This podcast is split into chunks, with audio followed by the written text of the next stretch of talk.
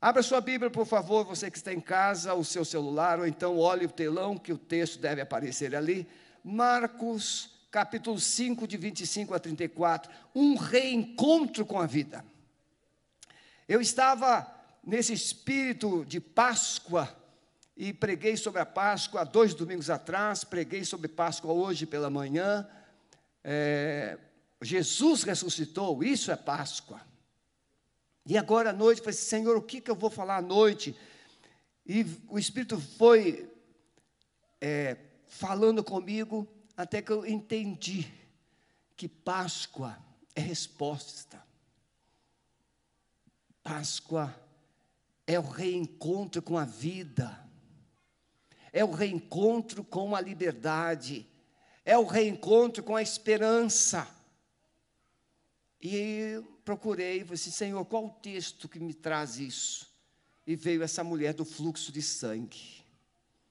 Uma mulher que estava perdendo a vida, mas ao encontrar-se com Jesus, aquele que é a nossa Páscoa, se reencontrou com a vida.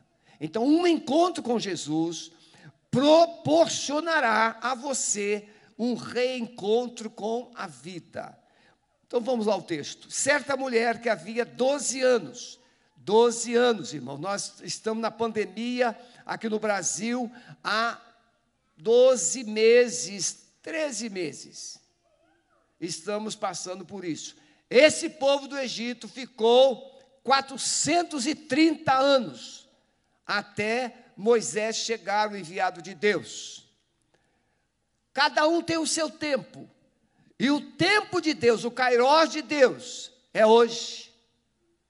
Paulo diz aos, aos Coríntios, no capítulo 4, que no Gálatas, perdão, capítulo 4, que Deus, no tempo dele, no tempo certo, na plenitude dos tempos, Deus manifestou Jesus. Deus enviou Jesus.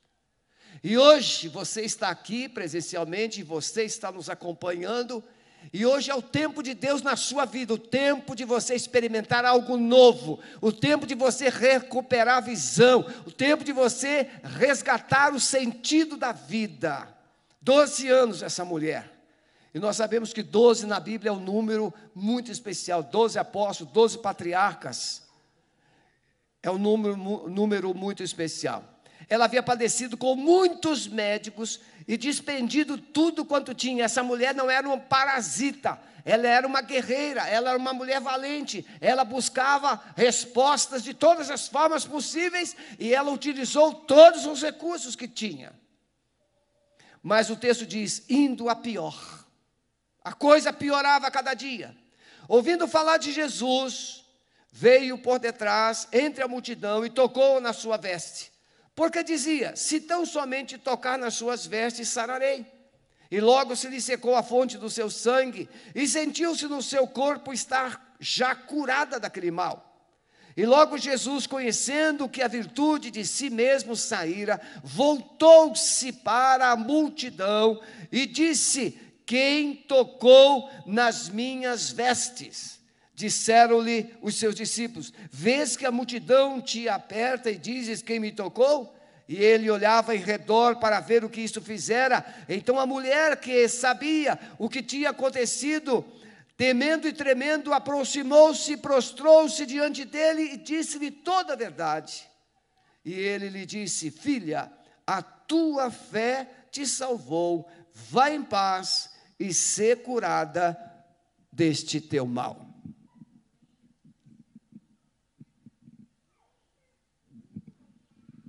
A Bíblia retrata ou reporta muitos encontros de pessoas com Jesus. Nem todos os encontros terminam assim. Mas esses dois encontros aqui, de Jairo e, de, e dessa mulher anônima, veja, a intenção bíblica de trazer ou de registrar a narrativa de forma assim tão diferenciada, ela tem intenção, tem propósito. Ela cita Jairo, cita que ele era chefe da sinagoga. O chefe da sinagoga era um homem muito ilustre, era como um prefeito quase na cidade. Era um homem ilustre e representava a religião máxima dos hebreus, o judaísmo. E o texto vai dizer que esse homem também vai procurar Jesus. Mas o texto também diz que a mulher anônima, nem o nome é citado, posição. Ambos têm problemas distintos. O Jairo tinha uma filha de 12 anos. A mulher tinha uma doença de 12 anos. O que, que você quer ter? Uma filha de 12 anos ou uma doença de 12? Não é interessante? O relato bíblico tem um propósito. Aquele homem, Jairo, tinha uma filha, e aquela filha foi alegria até ali. E de repente a alegria de Jairo desapareceu, porque a filha foi visitada por uma doença e estava morrendo. Tanto é que ela, quando Jesus está conversando com Jairo, ela morre. Essa mulher estava morrendo há 12 anos. E quando ela toca em Jesus, ela vive. Irmãos, a palavra é, é extraordinária. A Bíblia, por isso que se você que está nos acompanhando decidir ler a Bíblia, você encontra esperança. Não importa o tempo, não importa as, as circunstâncias que você tem, esteja vivendo, você encontra respostas. Essa mulher do fluxo de sangue, de sangue anônima. Irmãos, é, é importante isso aqui, anônima, fluxo de sangue. Ela, além de ser desconhecida, ela tinha algo que a tornava indesejável. Ela não tinha permissão para estar em lugares públicos. Ela não tinha permissão para tocar em ninguém, porque ela, com aquela enfermidade, era considerada imunda, tal qual o leproso, uma mulher de fluxo de sangue, depois que o fluxo parava, ainda ficava um período para ser considerada limpa. Então, nesse contexto de pessoas que precisam, e vivemos esse contexto nesses dias, pessoas que estão precisando reencontrar com a vida pessoas que estão precisando se reencontrar com a esperança, pessoas que estão precisando de reencontrar com alegria. Irmãos, ela gastou, não sei, não sabemos, a Bíblia não diz se ela fora rica, só diz que ela gastou tudo. Bem, para gastar em 12 anos tem que ter alguma coisa. Então ela teve recursos para gastar durante 12 anos e nesses 12 anos ela consumiu todas as possibilidades que ela tinha na vida. Entender que o sofrimento pode ser um aliado da fé. Como eu disse aqui pela manhã, quando eu vinha pela manhã para a igreja, eu passei lá próximo ao panificador da minha casa e tinha um morador de rua sentado na calçada. Parei o carro, desci o vidro, e falei com ele sobre a Páscoa, falei sobre Jesus. E disse para ele que Jesus o amava. E ele concordou com tudo que eu falei. E eu disse: Jesus te ama muito, Jesus te ama demais. E ele ficou sorridente, ficou feliz. E eu disse: Você gostaria de convidar Jesus para entrar no seu coração? E ele disse: Não, não. Não. Por quê? E eu fiquei pensando, eu falei isso três vezes, e ele disse: não, não, não, não. Eu fiquei pensando. Para aquele homem, possivelmente, ele entendeu que se aceitar Jesus implicaria em sair da rua. Vocês concordam comigo? E ele não queria sair da rua. Sabe por que, que muitas pessoas não querem um relacionamento com Jesus, com Deus? Porque elas não querem deixar aquilo que elas amam. Agora, alguém ama a doença? O pior, por mais incrível que pareça, sim, tem gente que ama a doença. Tem gente que ama o seu sofrimento, porque o seu sofrimento se tornou um objeto de estimação. O sofrimento para algumas pessoas se tornou um meio de elas atrair atenção.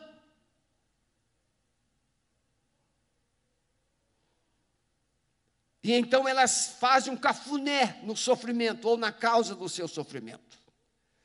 Então, é, o sofrimento é um instrumento. Muitos já ouviram, talvez você tenha dito: quem não vem pelo amor, vem pela dor. Agora eu, eu pergunto: precisamos ter dores para entender que precisamos de Jesus, precisamos de Deus? A gente sabe que não, mas às vezes somente pela dor. Eu lembro, já falei isso aqui, quando eu era criança, senti dor de dente, irmãos, dor de dente estou com 66, quase 67, deveria ter um, uns 58 anos por aí, no, no, no, no mínimo. E eu fiquei com uma dor de dente tão grande que eu chegava a pular na cadeira, tremendo de dor. E o, meu, e o meu irmão, vamos lá no dentista, vamos no dentista, vamos no dentista. Não, não, não. Mas a dor foi tão forte, eu disse, tá bom, vamos. E eu fui no dentista. Quando eu cheguei na porta do consultório odontológico, a dor de dente passou. E eu vazei. A dor pode te levar até os pés de Jesus, mas talvez ela ainda não conseguiu abrir o seu coração para Jesus. Tem gente que sofre perde coisas, mas não se rende a Jesus. Mas a dor, aprendemos nesse texto que a dor, o sofrimento, podem ser aliados de nos conduzir à fé. Admitimos que tem, precisamos de fé. Pode ver, o ateu é ateu até ele esgotar todas as suas razões. quando termina as razões, ele tem possibilidades de se permitir crer. Por isso que na minha concepção, com muito respeito, eu digo que não existe ateu, existe pessoas que agem com conveniências. Toda pessoa, eu estou falando aqui num percentual de 95%. Toda pessoa, dentro desses 95%, que se diz ateu, na verdade, tem um assunto mal resolvido com Deus. E então, para eles, Deus morreu, para eles, Deus não existe, para ele, Deus não, não se importa. Então, ele faz de conta que Deus não existe. Só que quando Deus olha para o ateu, Deus se importa com ele. Quando Deus olha para uma pessoa que sofre, Deus se importa com ela. Precisamos considerar as causas do nosso sofrimento. Cada um de nós tem as causas, são diferentes. O texto diz assim: certa mulher que havia 12 anos tinha um fluxo de sangue. Podemos sofrer por motivo de enfermidades. E nesses dias aqui, nós não precisamos procurar muito. Muitas pessoas sofrendo por causa do Covid, por causa de câncer, por causa de tantas coisas mais. O nosso pedido de oração, nosso momento de oração aqui retrata isso. Podemos sofrer por causa de solidão. A solidão, ela pode ser uma conveniência e ela pode ser uma realidade interior. Tem gente que está se isolando porque não acredita mais nas pessoas e elas decidiram viver só. É aquela pessoa que sofreu a perda de um casamento, é aquela pessoa que sofreu a perda de um cônjuge, de, uma, de algo, alguém querido. Então ela acha que nem Deus nem as pessoas se importam com ela. Pode ser a pessoa escolheu viver só. Uma pessoa, eu tenho lidado com muitas pessoas, seja do sexo masculino ou feminino, pessoas que não querem mais nenhum tipo de relacionamento, porque estão frustradas, decepcionadas. Mas tem aquela solidão que é só aqui dentro. O deserto não está do lado de fora, o deserto está aqui, no coração, na alma da pessoa.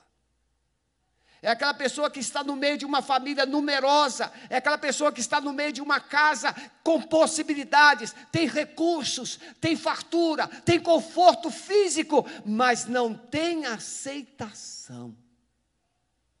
Solidão. A solidão, ela é uma canalizadora do sofrimento. Podemos sofrer por causa da rejeição, pessoas rejeitadas no ventre pessoas rejeitadas, e às vezes não rejeitadas, mas elas interpretaram rejeição. Tem gente que tem uma tendência de interpretar por algo que possa ter acontecido na sua vida. Ninguém se importa comigo, ninguém gosta de mim, eu fico sempre na fila. E às vezes sou o último da fila. Sentimento de rejeição. Hoje em casa eu brinquei bastante. A minha sobrinha está até aqui. É, quando eu me preparei para vir e começar a dizer, hum, você está bonito, eu falei assim, eu sempre me achei bonito quando eu me olho no espelho. Ela está aqui como testemunha. Aí a minha irmã mais velha falou, ela está me escutando agora. Ela falou assim, hum, metido. Aí eu falei assim, não, me amo, me gosto. Ninguém precisa ser belo para se achar belo. Ninguém precisa ser rico para se achar suficiente. Você é o que Deus disse que você é. E eu me acho totalmente belo. Primeiro que conquistei uma esposa linda. Não é, meu amor? Está me escutando aí? Eu sempre falo isso há 43 anos e meio. Vai fazer 44 anos agora. Domingo que vem vou fazer 40 anos de casamento. Pode preparar o presente se você quiser, sem problema, sem constrangimento nenhum. Então veja, solidão, rejeição, mas a pessoa interpretou, ninguém rejeitou, mas ela interpretou. Eu lidei com tantos jovens, falei assim, pastor, meu pai vinha do trabalho, depois de viajar uma semana, trazia, trazia presente para o meu irmão, nunca trouxe nada para mim. Cuidei de duas irmãs que disseram: nunca recebi um abraço do meu pai. Pessoas que interpretaram um gesto de rejeição. E uma delas disse assim: Não quero ser mãe, porque não sabia que seria capaz de cuidar de alguém, porque não foi cuidada. Sofrimento, por causa da rejeição. Podemos sofrer por causa dos traumas e abusos abusos. Irmãos, vocês são pessoas entendidas e a, hoje a internet facilita o conhecimento. O que tem de gente abusada dentro de casa, por padrasto, por avós, por tios e às vezes pelos pais. Eu não sei como, mas lá no Japão, quando fomos lá fazer o treinamento de libertação, uma moça ficou endemoniada e nós fomos pesquisar, fomos descobrir que ela tinha sido abusada pela própria mãe. Não quis perguntar por quê, de que forma, mas ela disse. E a forma de Deus trazer libertação, a Esther estava comigo lá na hora. O que Deus mandou fazer? Abrace-a e diga: Eu te amo, eu te amo. Aquela moça foi liberta só por declaração de amor. Ela nunca havia recebido. Os pais, o pai foi para o Japão trabalhar, a depois a mãe, para não perder o marido, foi também para o Japão trabalhar, e ela ficou para trás. E depois ela foi, mas quando ela foi, ela não, não sentia mais nada pelos pais. Sofrimento. Não sei qual é o seu, nem a causa do seu, mas uma coisa eu sei: quem é o remédio para o seu sofrimento. Essa mulher tinha um sofrimento há 12 anos e ela procurou ajuda em várias portas, não encontrou, consumiu seus recursos, não encontrou, mas o dia que encontrou Jesus, encontrou a resposta. Podemos entender o tempo do sofrimento 12 anos. Ela estava perdendo sua vida, suas forças, sua esperança. 12 anos de dor, perdas, lágrimas. Tente imaginar, irmãos, se ela fosse solteira, significa não posso me casar. Se ela fosse casada, ela não posso ter relacionamento e muito menos gerar filhos. O sofrimento ainda é maior, não é só o fluxo, é o que os fluxos produz, isolamento. Noites mal dormidas. E as mulheres sabem muito bem quando vem a sua fase, e essa fase insiste em passar do tempo certo. Quanto, quantos problemas, dor de cabeça, enxaqueca e dor cólicas. Estou falando certo, mulheres? E não adianta dizer assim, ah, calma, calma. A mulher dá vontade de esmurrar o marido. Marido, vou te dar um segredo. Quando a mulher estiver chorando ou sofrendo, simplesmente se coloque do lado dela e fique quieto. Não fala nada. Porque você não vai conseguir resolver falando. Mas talvez você resolva ficando quieto. E aí ela vai falar, ela vai gemer, ela vai gritar, ela vai fazer o que tiver que fazer. E você fica só ali do lado. No máximo, bota a mão no ombro. Se ela tirar a mão, tira a mão. Porque ela só quer a sua companhia não quer as suas ideias, conselhos, porque você não tem ideia do que ela está passando. Ela buscou solução. Em segundo lugar, meus irmãos, entender que o sofrimento prolongado produz muita desesperança. Quando o sofrimento demora, quando o sofrimento passa do nosso limite, da nossa capacidade de geri-lo, a gente começa a perder esperança, não tem mais jeito. Desemprego, não é assim? Desemprego tem um certo percurso, quando a gente chega no momento que o desemprego passou do limite, a gente começa a achar que não vai aparecer nunca mais. Idade, a pessoa está numa certa idade, aí começa a chamar de tio, de tia. O homem nem tanto, não. Mas a mulher, coitadinha, passou de uma certa idade e não vai casar mais, não. Está certo? Não existe idade para ficar solteira. Porque não existe idade para errar. É melhor ficar sozinho, sozinha, no tempo certo, até achar a pessoa certa, do que casar com a pessoa errada e depois viver o um inferno. Por isso que a minha, a minha sobrinha eu falo para ela: ore bastante, ore bastante. Não basta ter o cara do lado, ore bastante para ver se o camarada é ele. A mãe dela está me escutando lá no Rio. E, e deve estar batendo palmas, porque estou incentivando ela a fazer a coisa certa. E a Sueli casou comigo com 18 anos. A mãe da minha sobrinha casou-se com 30. Mas casou bem. O meu concunhado é um, é um descendente afro. de dois metros de altura, simpático, intelectual, gente boa. Me deve o resto da vida, porque eu fiz tudo para ele casar. Casou. Meu, meu sogro não gostava muito de, de descendente afro. Hoje, apaixonado por ele. Essa mulher era determinada, veja, era uma mulher de fluxo de sangue, ela gastou tudo, mas tem pessoas que ficam em casa, ah, ah, ah, de mim, ai, céu, céus, não. Essa mulher ia atrás, essa mulher buscava a resposta, essa mulher, ela era determinada. Tem gente que não se rende, me faz lembrar da minha sogra. Que mulher determinada. Costurava até quatro da manhã. Fazia um milagre com um ovo.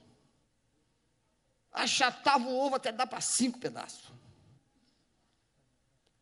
Tem gente que é perseverante, não se rende. Essa mulher era perseverante. Eu acredito que Jesus passou por ali por causa dela. O Jário foi apenas uma isca. Ninguém dá um amém? Veja, não foi ela que foi atrás de Jesus, foi o Jairo. E no percurso, ela Jesus passa onde essa mulher estava. E ela que vai tocar em Jesus. Ela não era passiva, seu problema estava destruindo todos os seus sonhos. Irmãos, tem problemas que destrói todos os sonhos. Tem gente que já perdeu sonhos por fatos ocorridos na sua vida, perda dos sonhos, perda de gerar filhos, sonho de gerar filhos, sonho de casamento, sonhos, tantos sonhos perda dos relacionamentos sociais, não podia ir numa festa, não podia ir na sinagoga, não podia ir no templo, não podia ir em lugar nenhum, porque ela era imunda. A perda da liberdade de adorar. Irmãos, vocês percebem o que é estar aqui? Em casa é bom, mas aqui é ótimo. Não é verdade? Em casa é bom, mas aqui é ótimo. Quando a gente está aqui, a gente tem uma vibração. Por quê? Porque esse lugar foi preparado para isso, para termos um encontro com Deus. Nós adoramos ao Senhor. Em terceiro e último lugar, irmãos, entender que somente uma atitude de fé pode nos levar a um reencontro com a vida. Aquela mulher usou dinheiro, aquela mulher possivelmente usou todos os meios disponíveis para buscar uma resposta. E qual foi a resposta? Zero. Não encontrou resposta. Mais sofrimento. Mas ah, o texto vai dizer: tendo ouvido falar de quem? de Jesus. Tendo ouvido falar de Jesus, ouvindo falar de Jesus, veio. Veja, esse morador de rua, eu parei o carro, desci o vidro, falei com ele. Ele ouviu, ele entendeu, mas ele não quis crer. A fé vem pelo ouvir e ouvir a palavra de Deus. Essa mulher, ela buscou recursos, buscou soluções, buscou, buscou, buscou e não encontrou. Mas um dia alguém fala de Jesus. O que é que alguém falou? Falou que Jesus curava, falou que Jesus salvava, falou que Jesus transformava as pessoas. Talvez tenha contado para ela algumas, algumas experiências. Olha o que Jesus fez na minha vida. Ela ouviu falar de Jesus podemos entender que os mesmos problemas e sofrimento que nos afligem são aqueles que nos levarão aos pés de Jesus. Irmãos, com 20 anos eu tive, sofri um infarto. Fiquei três dias numa UTI, por causa de excesso de bebida. Meu tio mandou três pessoas me visitar pediu três pessoas para me visitar. Aquelas pessoas foram lá me visitar, eu já tinha saído na UTI. Na UTI, eu já contei isso aqui várias vezes. Na UTI eu paguei 50 mil, não sei que dinheiro que era, não. 50 mil, que era dinheiro, para a enfermeira deixar eu fumar um cigarro dentro da UTI. Ela ficou com tanta pena de mim que ela desligou aqueles fios todos e eu fui fumar lá dentro do banheiro. Quando eu saí daquele hospital, oito dias depois, eu havia prometido àqueles irmãos que eu iria naquela igreja. Mas só que quando eu fiquei bom, eu esqueci. Eu esqueci. E fui viver a vida do, de antes. Dois anos depois, numa balada, eu quase fui preso. E quando eu ia ser preso, chegou um cabo da Marinha, que era muito meu amigo, se identificou com o tenente da Blitz, falou assim: está comigo esse rapaz? Ele, pode ir embora. Eu saí dali revoltado e fui para casa. Quando eu passei cinco e meia da manhã em frente à Igreja Batista da Pauliceia, em Duque de Caxias, Rio de Janeiro. Frente à rua da igreja, não em frente à igreja. E ali o Espírito Santo falou assim: Você prometeu ir lá. Dois anos depois. O sofrimento, você pode até tentar manipular, você pode tentar resolver, mas o sofrimento vai te levar até a presença de Jesus. E naquela noite, naquela madrugada, eu disse: Eu irei. E eu fui. E eu gostei. No segundo domingo, voltei, enchi o bolso de bala, porque para eu ficar uma hora sem fumar, era difícil. Enchi o bolso de bala. Fui no terceiro domingo, e entreguei minha vida a Jesus. E nunca mais olhei para trás. Bebida, joguei tudo fora. Cigarro nunca mais entrou na minha boca. As baladas, ninguém proibiu. Eu, eu acreditei tanto na palavra, como essa mulher, que eles falaram assim: Eu aceitei Jesus naquela noite, fui o único a aceitar Jesus, o único a ir à frente. E eu disse assim: Eles disseram assim: Nós vamos lá, vou anotar o seu nome aqui, que nós vamos fazer uma visita na sua casa. Irmãos, eu fiquei louco para sair logo correndo dali, para ir para a minha casa, por quê? Porque a minha sala era toda decorada com fotografias femininas. E eu saí vazado, cheguei em casa, recolhi aquele troço todo, enrolei aquilo, joguei fora. E fiquei esperando. Não apareceu ninguém. Mas Jesus estava lá comigo. Porque o encontro com Jesus é o encontro com a vida. Eu acordava, eu pedia a Jesus para me acordar duas da manhã e ele me acordava. Ela ouviu a voz de Jesus, tendo ouvido falar de Jesus, a fé vem pelo ouvir a palavra de Deus. Ela ouviu falar das maravilhas que Jesus fazia. Por isso sua fé foi despertada. Seu coração disse: se, teu, se eu tão somente tocar nele, Irmãos, o toque não é físico, o toque é aqui, ó, na alma. Tem gente que está abraçando, mas o outro não sente nada. Tem gente que está se esfregando, mas o outro está sentindo repugnância. Tem gente que está mergulhado ali um com o outro, mas não tem nenhum relacionamento. Mas o relacionamento com Jesus é do coração. Aquela mulher disse no seu coração: se eu tocar nele, eu ficarei. E ela tocou nas orlas do seu manto.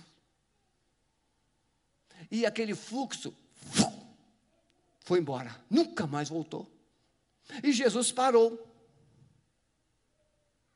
e perguntou: Quem me tocou? Eu quero que você preste atenção.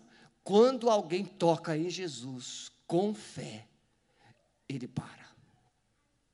Ele para os céus. Ele para a terra. Ele para tudo para cuidar de uma pessoa. Se você decidir se aproximar de Jesus, ele age de uma forma surpreendente, sobrenatural em seu favor. Podemos aprender que os problemas que nos afligem, nas mãos de Jesus encontram solução. Ela não precisou falar, ela precisou crer. Ela não chegou lá, Senhor Jesus, estou com esse fluxo, eu estou assim, eu estou assim. Não, ela não precisou falar. Ela precisou crer. E depois que ela creu e recebeu, aí Jesus começou a perguntar: quem é que foi abençoado aqui? Quem é que foi curado? Não é assim que a gente pergunta no final do culto? Aí Jesus estava terminando um culto ali no meio da rua, e aí alguém foi curado aqui, e aquela mulher ficou assim: Olha, eu senti que de mim saiu poder, alguém aqui foi curado. E então ela veio se arrastando, se jogou aos pés de Jesus, e o texto diz assim: que ela contou toda a verdade. Ela disse: Sim, Senhor, eu estou há 12 anos desse jeito, eu estou há 12 anos sofrendo, Senhor, eu estou toda imunda, eu estou rejeitada, ninguém quer que eu fique perto, mas, Senhor, eu ouvi falar que o Senhor tem poder, eu ouvi falar que o Senhor cura, eu ouvi falar que o Senhor transforma, e então eu disse no meu coração: Eu vou tocar nele, porque se eu tocar, eu vou ficar curada. E, Senhor, quando eu toquei nas orlas dos seus vestidos, eu fui curada. E aí Jesus a surpreende, dizendo assim: mulher, ser curada deste teu mal, vá em paz. E ele dá para ela mais do que a cura, ele dá a salvação. Seu toque exigiu atitude. Irmãos, aceitar Jesus é atitude. Atitude. Essa atitude que precisa vencer os preconceitos, a tradição religiosa, as amizades. Não, eu não posso ir para a igreja porque a minha família sempre foi dessa religião. Ah, não posso ir para a igreja porque os meus amigos vão me zoar. Não, tem que ter atitude de fé. Vocês não têm ideia quem eu era. Meu cabelo grandão assim, nos ombros, era chamado de cabelo de fogo. Meu cabelo era louraço, porque crescia, sol do Rio de Janeiro Aí, os meus amigos, eu tinha uma família que era muito querida, a, a, a mãe era como se fosse mãe para mim. Mas quando eu a convidei para ir no meu batismo, ela disse assim: Até aqui nós somos juntos, meu filho, daqui por diante você segue o seu caminho. E eu fiquei assim muito triste, e a filha mais velha veio e assim, Brito, não fica triste não. Minha mãe fez um pacto com o diabo. Ela não pode ir na igreja. Eu perdi os meus amigos. Eu perdi as pessoas que eu mais amava. Mas eu não abri mão de Jesus. Eu devia só uma agiota 10 milhões. O meu salário não aumentou, mas Jesus multiplicou a capacidade de administrar. E em dois anos eu paguei todas as dívidas que eu tinha. Quero encerrar essa palavra. Você precisa entender que o toque de fé produz não somente cura e milagre, mas também vai dar significado de vida ao seu coração, aos pés de Jesus. A verdadeira fé não somente traz bênçãos de Deus, mas também te leva aos pés dele. Eu quero que você que está em casa e vocês que estão aqui, por favor, preste atenção agora. Você pode ter um encontro com essa vida que está em Jesus. Você pode estar passando, atravessando uma situação que você possa estar entendendo difícil, que você já está no limite. Talvez você esteja no limite. Então preste atenção. Você pode ter esse reencontro com a vida. Reconheça que você precisa de Deus. A Bíblia diz assim: todo aquele que invocar o nome do Senhor será salvo. Clama a mim e responder-te-ei e anunciar-te-ei coisas grandes e firmes que não sabe. Se o meu povo que se chama pelo meu nome, se ele se humilhar e orar e buscar a minha face e se converter dos seus maus caminhos, então eu ouvirei dos céus, perdoarei os seus pecados e sararei a sua terra. O que Deus está esperando é que você dê uma atitude, demonstre uma atitude de fé. Segundo, reconheça que precisa dele. Reconheça que precisa se aproximar.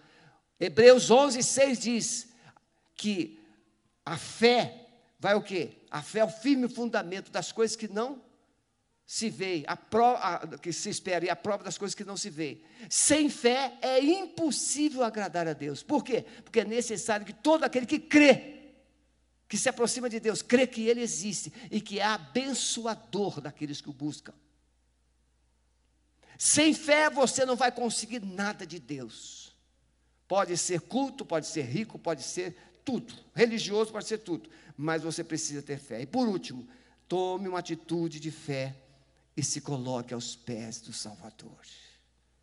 Aquela mulher encontrou tudo que precisava aos pés do Salvador.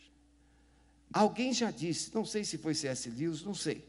Alguém disse que o lugar mais elevado que uma pessoa pode se colocar é quando ela está de joelhos aos pés de Jesus. Não sei qual é a sua situação, não sei qual é a sua realidade, mas eu sei quem é Jesus, e Ele pode mudar a sua vida, Ele pode dar resposta para a sua dor, e Ele pode te curar te libertar, Ele pode te salvar. Eu não sei quantos aqui presentes ainda não tiveram uma experiência pessoal com Jesus. Como é que eu faço isso, pastor? Simplesmente diga, como eu falei para aquele morador de rua hoje. Diga para Jesus, seu Jesus entra no meu coração. Quis mas você pode.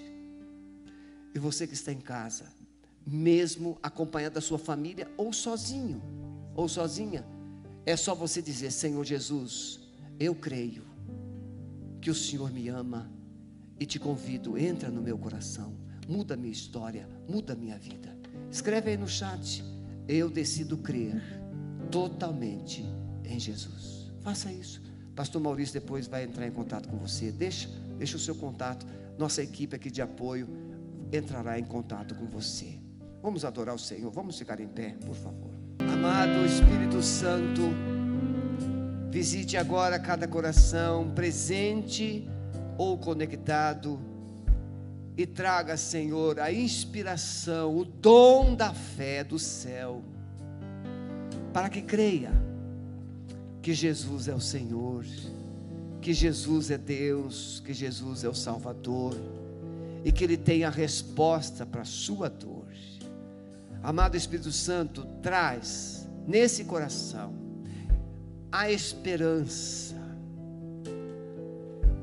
a certeza de que o Senhor ama, de que o Senhor quer mudar essa sorte. Eu repreendo agora todo espírito de medo, todo espírito de culpa, todo espírito de religiosidade, todo espírito de acusação, de indignidade, e trago, Senhor, uma palavra de amor para esse coração. Jesus te ama e Ele quer te salvar, Ele quer te curar. Recebe-o nesta noite, abra o seu coração e convide-o a ser Deus, a ser Senhor da sua vida. Amado Espírito Santo, completa esta obra, realize um milagre nesta noite, nesses corações, em nome de Jesus. Amém?